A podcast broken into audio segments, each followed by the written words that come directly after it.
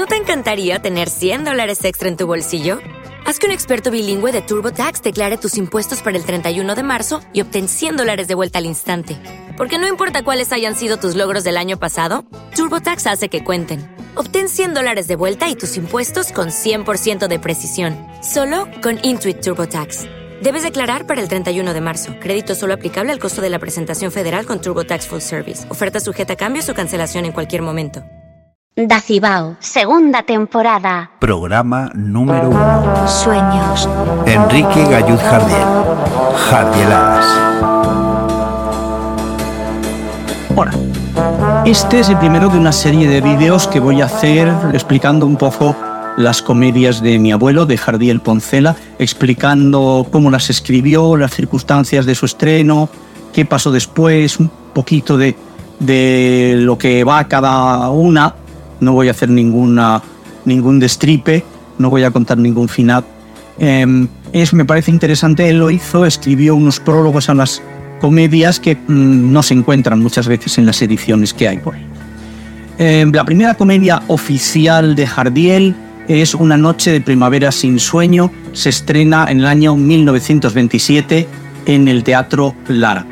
No es la primera realmente, ella había escrito en colaboración con Serafina Dame pues 50, 60 piezas, algunas de las cuales se estrenaron sin, sin mayor éxito y las otras se quedaron en un cajón. En el año 27, Jardiel decidió que todas esas comedias eran malísimas y las repudió, por así decirlo. Se las regaló a su colaborador, Serafina Adame, y le dijo, haz lo que quieras con ella, quémalas, tíralas, estrénalas con tu nombre, véndelas para hacer con el papel cucuruchos para cacahuetes o lo que quieras, pero yo no quiero participar en ellas. Y entonces el otro le dijo, ¿por qué? Dijo, Jardiel, porque son muy malas y yo no quiero que, me que se asocie mi nombre a una obra mala. El otro no estaba de acuerdo, pensaban que eran buenas y bueno, pues ahí llegó, diríamos, el divorcio entre estos dos colaboradores.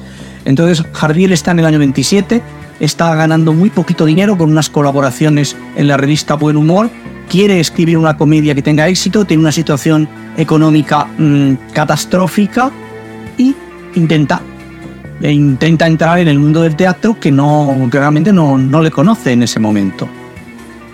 Escribe esta comedia, Una noche de primavera sin sueño, y escribe una carta al primer actor del Teatro Lara, que era Emilio Twiller en aquel momento, a quien no conocía de nada, diciéndole, soy un autor desconocido, pero soy muy bueno. Tengo esta comedia y creo que le gustará.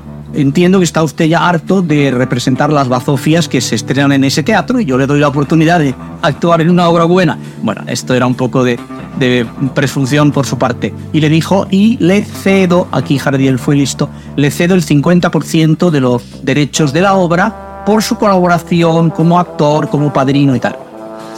Eh, Twiller se portó realmente como un caballero. Le contestó a Jardiel inmediatamente y le dijo, de cobrar yo ni hablar.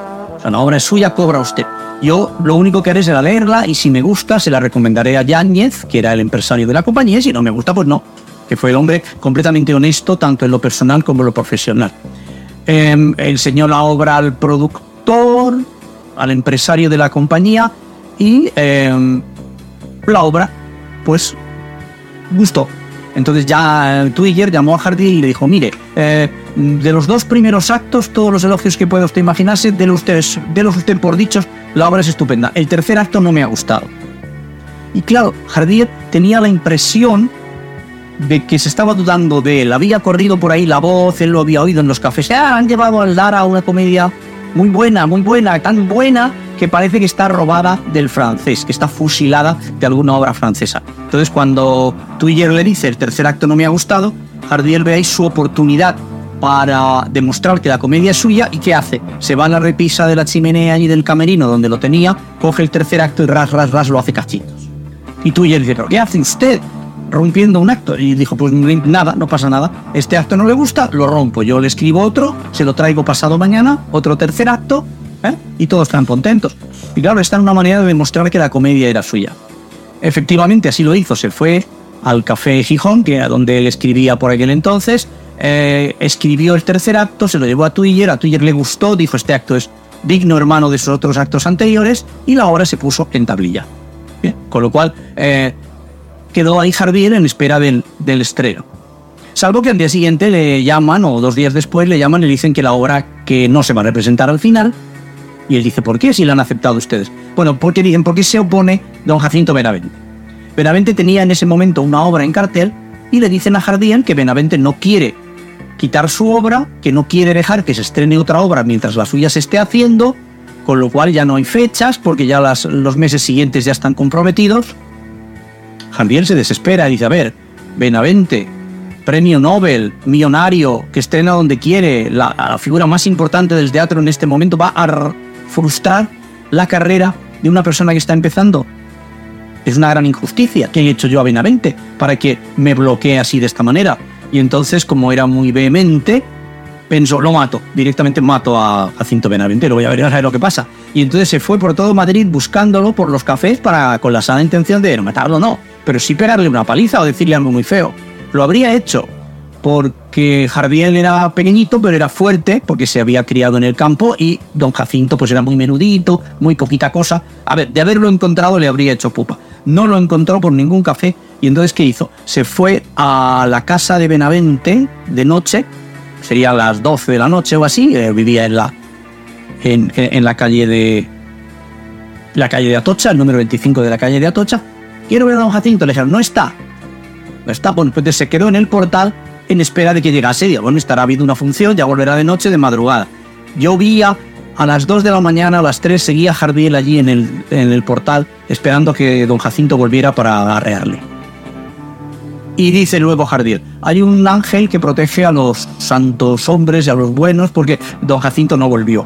Pasó la noche en otro lugar y no volvió, con lo cual aquella paliza pues no tuvo lugar. Sí es cierto que al día siguiente el equívoco se aclaró. Volvieron a llamar a Jardiel del teatro, le dijeron que no, que don Jacinto jamás habría dicho eso, que no era así, que había sido una oficiosidad de su secretario, que se habían confundido. Bueno, le pidieron mil disculpas y le dijeron que al final la obra se iba a representar. Y así fue. Y Jardiel dijo, bueno, yo años más tarde he tenido amistad con don Jacinto, buena amistad, pero nunca le he preguntado, no sé si de verdad fue él el que intentó sabotear este primer estreno o, o fue realmente un equívoco, un malentendido. No lo sabré ni, ni, ni eso se supo nunca.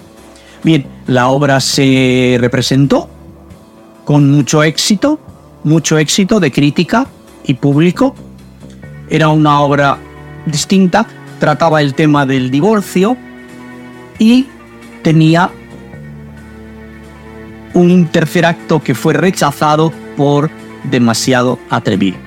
Entonces, tenemos un matrimonio que se, que se, que se separa, que quieren el divorcio, hay un personaje que entra por la ventana, un personaje raro que pone todo patas arriba y bueno, el final que Jardiel propuso era un tanto heterodoxo, era un tanto subversivo para aquella época y no se aceptó. Le hicieron, como hemos dicho, escribir un acto mucho más convencional y una salida mucho más decorosa a ese problema. Y, mm, o sea, que fue de alguna manera censura. Y bueno, como fue, el caso es que la obra gustó. Claro, que los críticos dijeron, ¿cómo se nota? ¿Cómo se nota que es la primera obra que escribe este señor? Porque está muy bien, pero se ven, se ven errores de principiante. A lo que Jardiel pensó, bueno, pues si, supieran, que no es la primera obra que escribo, sino la que hace setenta y tantas, pues tendrían una, una mala opinión de mi manera de, de escribir.